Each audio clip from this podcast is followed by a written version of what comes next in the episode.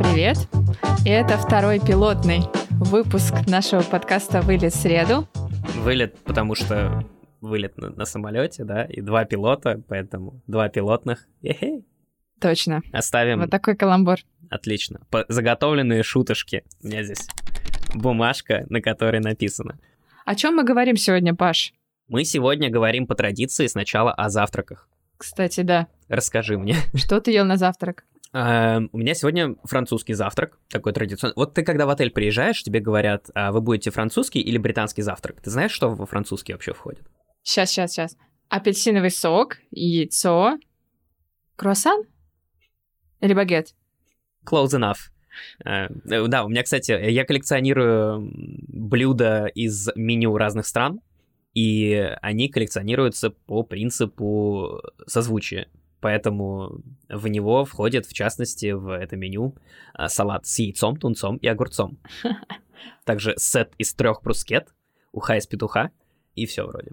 Так в итоге багет или круассан? В итоге все входит. А, Входит хлебная корзина, поэтому, да, я сходил к своему булочнику. Ну, окей, сегодня я изменил своему булочнику, будем честны с нашими слушателями. Да, это худшее, что можно сделать во Франции. Ты можешь изменять жене, она будет не против, но если булочник Кстати, да. увидит тебя с багетом из э, другого места, дружище, нет.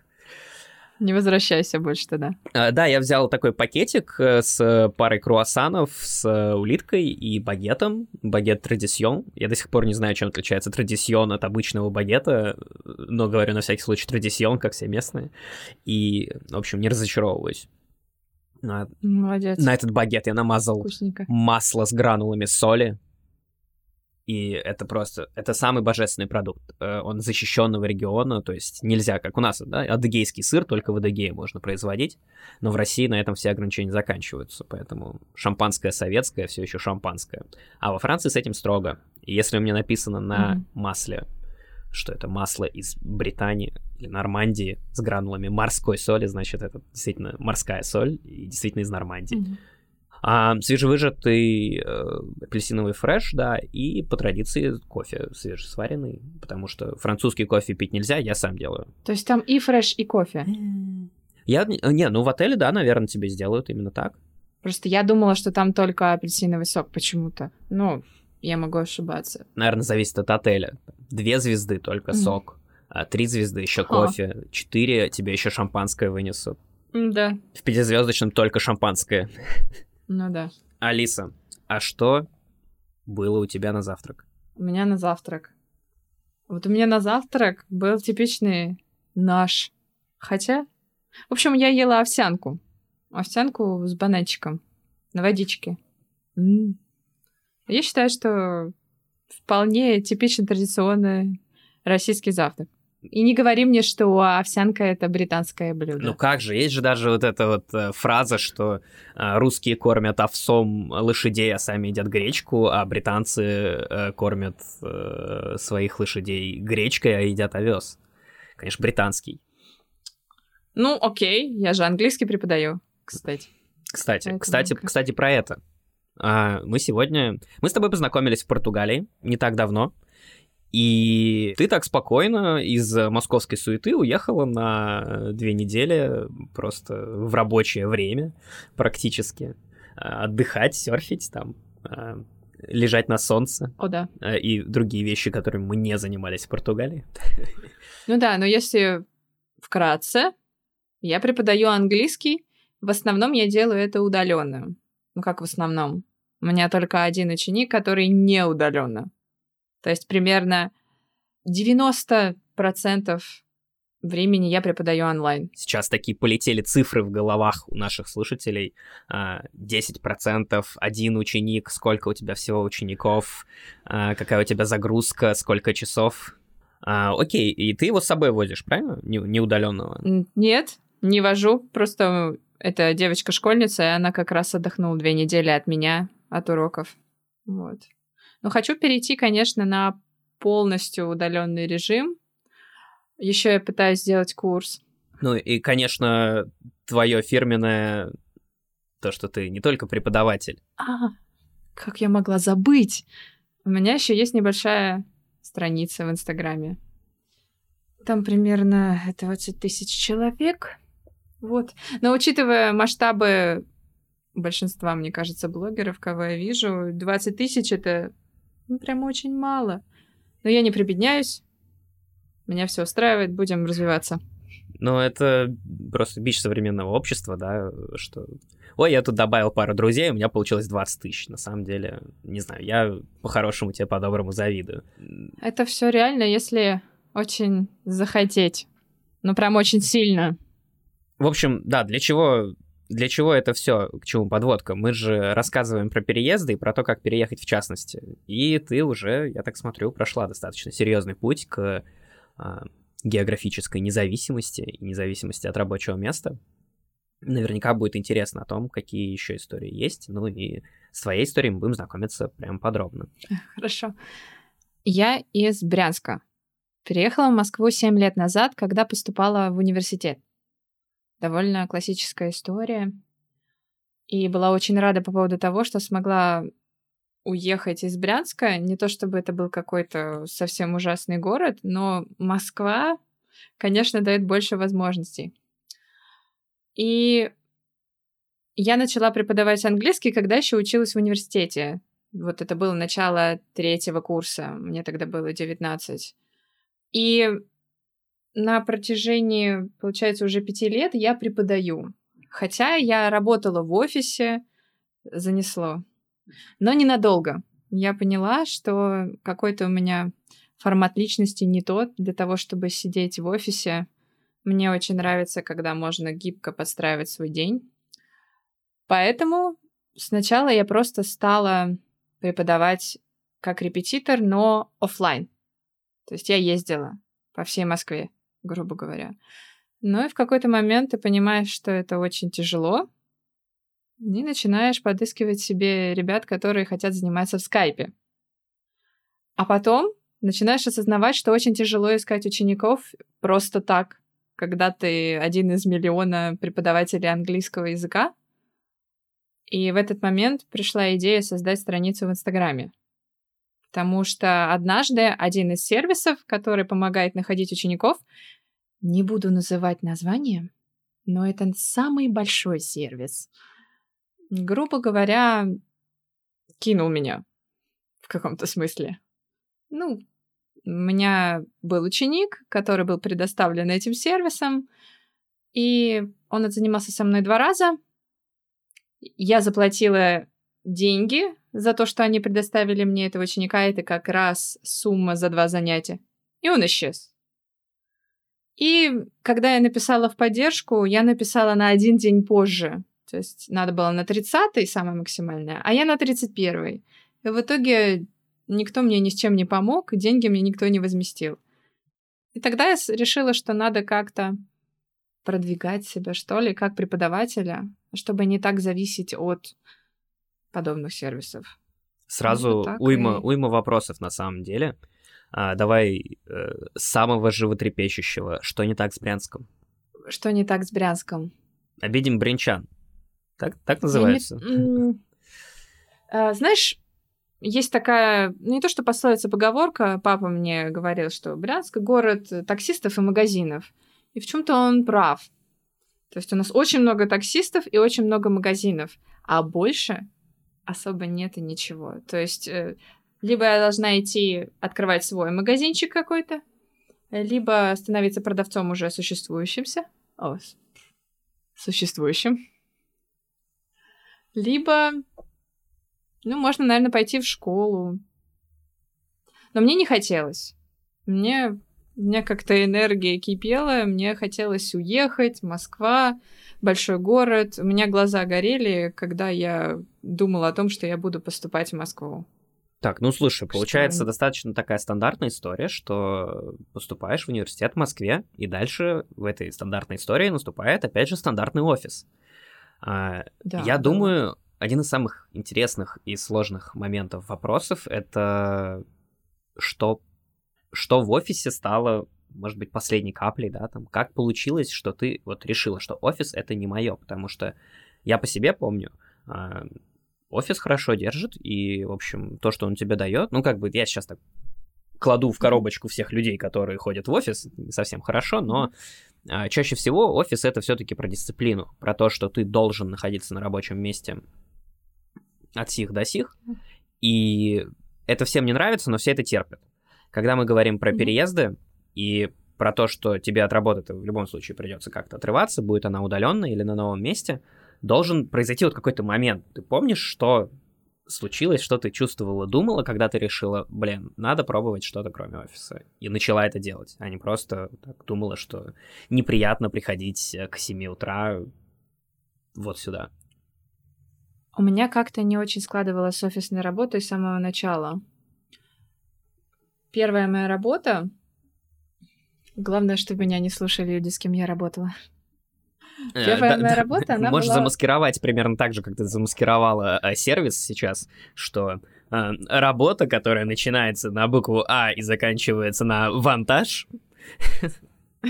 Ну, почти.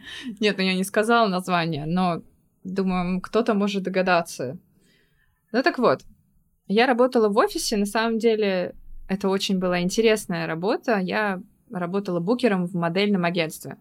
Довольно нестандартный, мне кажется, выбор для выпускника лингвистического факультета.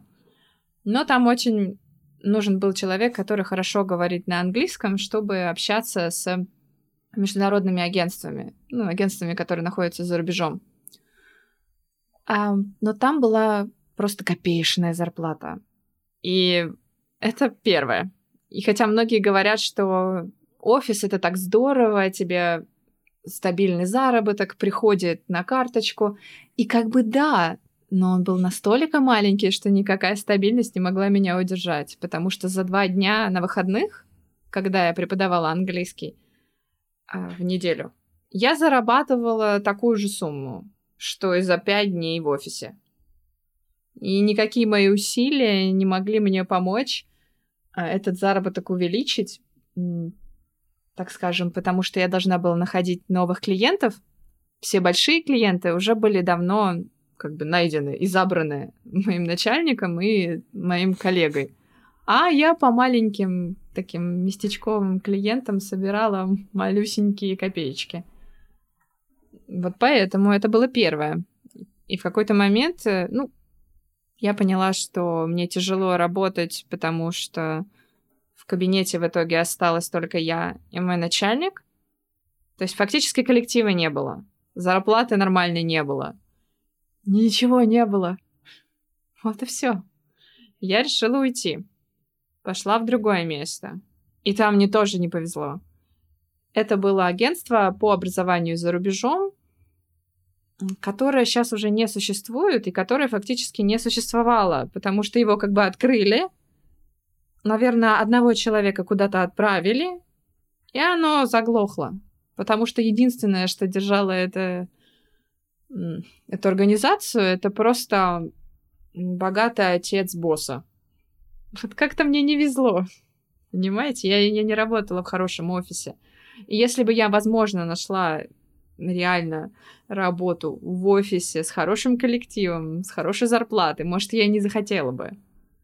Но этого не сложилось. И после ну, около года такой вот работы непонятной, странной, я поняла, что я завязываю. И пошла преподавать full time. На свободные хлеба. Да. Ну, получается, тебя жизнь прям подводила, да? Ты готовила людей э, к переездам э, в агентство, потом готовила людей к переездам э, по образовательным целям. Теперь, типа э, теперь готовишь себя к переезду. Точно. Ну, слушай, звучит-то все вроде, вроде нормально, раз, разобрались. Получается, что из офиса ушла, сейчас э, есть э, удаленные занятия, есть свой блог. Э, да, курс есть. пишется, а чего не хватает тогда? Ну, в Москве вроде... Москва-то хоро- хорошее место, чтобы такими вещами тоже заниматься. Ездить не надо, на транспорт тратиться. Вроде чилишь, да, там, как мне говорят тоже. Сидишь целый день, ничего не делаешь, там, созваниваешься. 10 учеников, что такое? 10 часов в неделю? Ты не представляешь, сколько времени уходит на подготовку. Никто про это не думает. То есть все думают, а, что там, два-три занятия каждый день. Никто не размышляет, что это надо проверить, составить, посмотреть, что проходили, что будем проходить. То есть э, примерно на урок часовой, ну, минут 40 точно подготовки еще. Нет, иногда может быть такое, что чуть меньше, там, 30. Ну, прям меньше 30 минут я не помню, чтобы получалось. Наверное, я еще недостаточно прокачала скилл быстрой подготовки. Вот. Нормально, вон подкаст сели, начали писать сразу. Две минуты, бац-бац, сейчас запишем прям. Редактировать ничего не надо, вырезать не надо, отбивки делать тоже, публиковать оно само будет. Так, а вопрос-то был о чем? Вопрос был про то, что, казалось бы, в Москве все хорошо. Что тебе сейчас в Москве не нравится? Ну, во-первых, что мне не нравится, какая-то большая изолированность, что ли, из-за моего вида работы. То есть я общаюсь с учениками и изредка нахожу время встретиться с друзьями.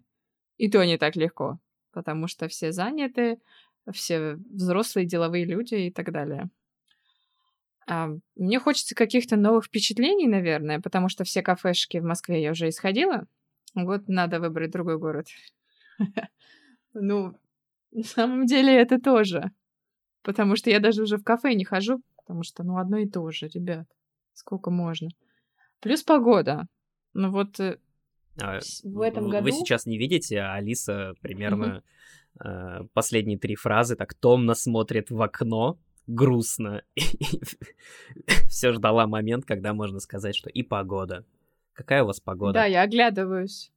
Оглядываюсь в окошко, потому что снег, а я из тех, кто снег не любит. Вот так-то. В этом году еще было ничего, снег выпал только в декабре. Но все равно как бы еще три месяца, три-четыре минимум жить в этой серости очень не хочется. Наши слушатели через четыре года, которые не видят снег в принципе, такие вот были. Окей, миллениалы, был у вас снег, вы жаловались. Ну, я не то, что жалуюсь. Я, я понимаю, что Москва на самом деле хороший город, и тут куча возможностей, и довольно удобно жить, на самом деле. Но просто хочется, пока есть возможность, как говорят, пока нет всяких обязательств скучных, посмотреть, как живут люди в других странах. Зачем я учу иностранные языки? Вот зачем, на самом деле? Путешествовать хочется, посмотреть мир. Тоже понятно. А, звучит как туризм. Почему именно переезд? Ну, потому что я не люблю вот эти ваши на три дня прилетел, ничего не понял, волосы взъерошенные, бегом по всем достопримечательностям. Терпеть это не могу. Не хочется размеренно, спокойно, походить по улочкам, зайти в кафешечку опять. Э, просто посмотреть, как тут люди работают, например, в кафе. Сидят они или нет, как я, с компьютером. Или я буду выбиваться. Um, ну, то есть ты хочешь знаю. сохранить свою удаленную работу и э, такой...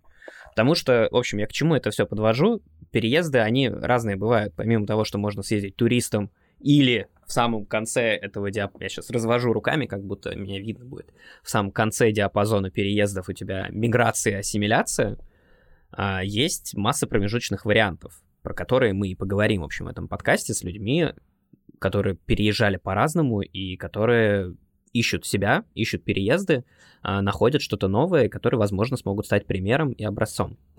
А в твоем случае уже так звучит как что-то промежуточное. То есть у тебя есть стабильная работа удаленная, которую ты можешь из любого места вести. Ты понимаешь, что ты хочешь попутешествовать. То есть нужно какой-то подальше, видимо, регион от Москвы.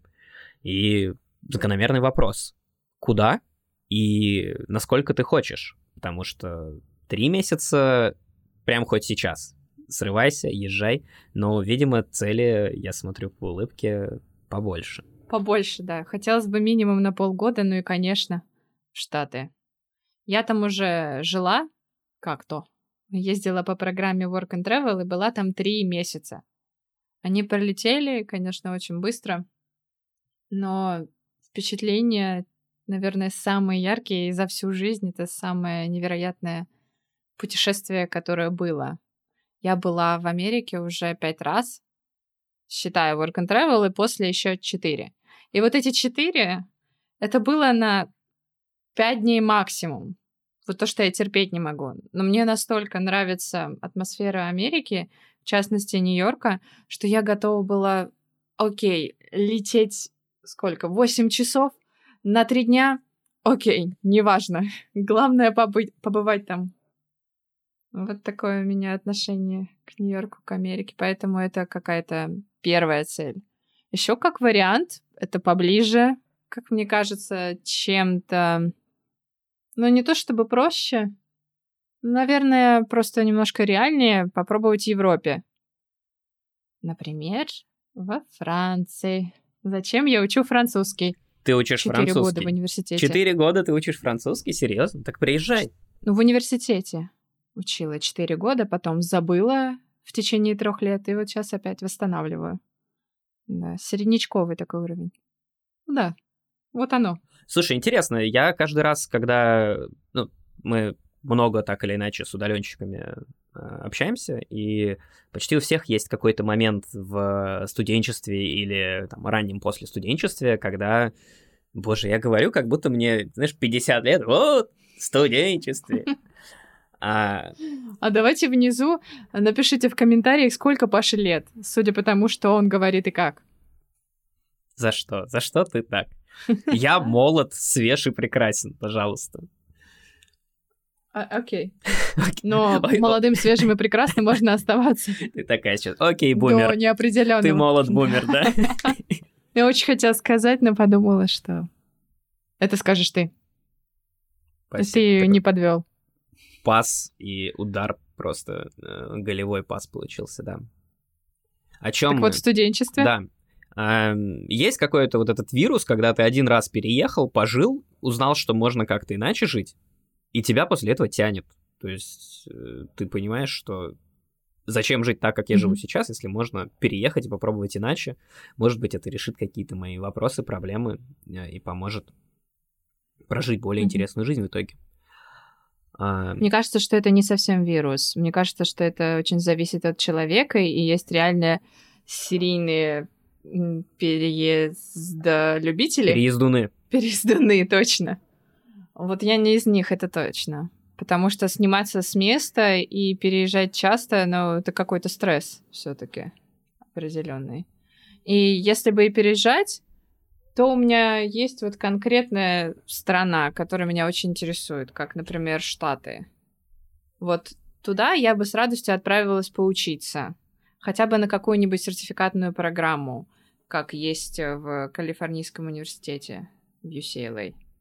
Я уже ищу лазейки. Ну, про варианты Понятно. переезда мы поговорим потом, да, как и был тизер про, а, Да. про меня. А, Расскажи, может, про свой опыт уже по work and travel, потому что это тоже способ, на самом деле. Это такой долгосрочный туризм или супер краткосрочная миграция. Нам нужно здесь придумывать терминологию самим, потому что не то чтобы у науки было время сформулировать эти все термины. Э, Work and travel. Я советую ехать всем, просто всем студентам обязательно, потому что вы будете помнить всю жизнь, честно. И я вам скажу, что вы вернетесь совсем другими людьми. Как бы это банально ни звучало, но эта поездка меняет. И мне кажется, что скорее в лучшую сторону, потому что это такое первое столкновение с самостоятельной взрослой реальностью, где надо ходить э, на работу. Нужно ходить в банк, оформлять счет. И это все, кстати, на английском, что еще более интересно. Ам, Знаешь, что еще более интересно? Оформлять счет Да. на французском, когда знаешь английский. Да, о, я даже не представляю. Но в любом случае, когда там тебе лет 18, 19, 20, и ты вот так вырываешься из-под, в каком-то смысле из-под крыла родителей, Ну, да? как мне сейчас. Ну, как тебе... Ох, ничего себе. Так, из- из-под крыла родителей. Ну, грубо говоря, даже если ты живешь в другом городе, учишься, как у меня было, все равно, э, когда ты живешь в общежитии и ходишь в университет, это не то же самое, что ты снимаешь где-то там комнату, которую вы нашли самостоятельно, э, и ходите на работу, обналичиваете чеки. Самое классное. Да. Планируете как-то свои поездки, в выходные. Я думаю, сейчас нам большинство людей не поняло просто, что за чеки, а я закатил глаза, потому что во Франции это один из ходовых видов э, оплаты. У меня есть чековая книжка настоящая, и без чековой книжки снять квартиру довольно сложно, потому что у тебя э, лендлорд такой, ну, дружище, как насчет сплатить депозит чеком? Э, в Штатах тоже чеки? Немножко про другое. Это такой paycheck. Ну, выдавали такую э, карточку, бумажечку, где было написано, сколько денег ты заработал за месяц, и total. Ну, то есть за все это время, что ты работал. Ну, то есть чековая книжка юрлица, по сути. Звучит вообще как в Ну фильме. да, Расскажи вот наверно. про это. Какие-то э, типа paycheck, да, это какое-то такое английское, Да, английское paycheck. слово, которое ты очень абстрактно воспринимаешь, потому что у тебя зарплата приходит э, смс-кой на карту обычно от Ну да. работодателя. А, да, нет, там были вот эти пейчеки, я уже, конечно, смутно помню. Помню, что мы их должны были вроде как обналичивать и уже там класть на карту. Либо, э, либо, по-моему, можно было сразу сделать зачисление на карту, но это в банке. В банке. Ты вот по этому чеку это все делаешь, да. И карточка у меня этого банка где-то лежит еще у Wells Fargo. Расскажи, где ты работала и кем? Спасибо за интересный вопрос, Павел. Так вот, э, жила я в Южной Каролине, городок Мёртл-Бич. А работали мы в кафе типа Subway, где всякие бутербродики нарезаешь. Вот. И еще там убирались, готовили, общались с клиентами, на кассе стояли. В общем, делали все. Такая довольно тяжелая физическая работа.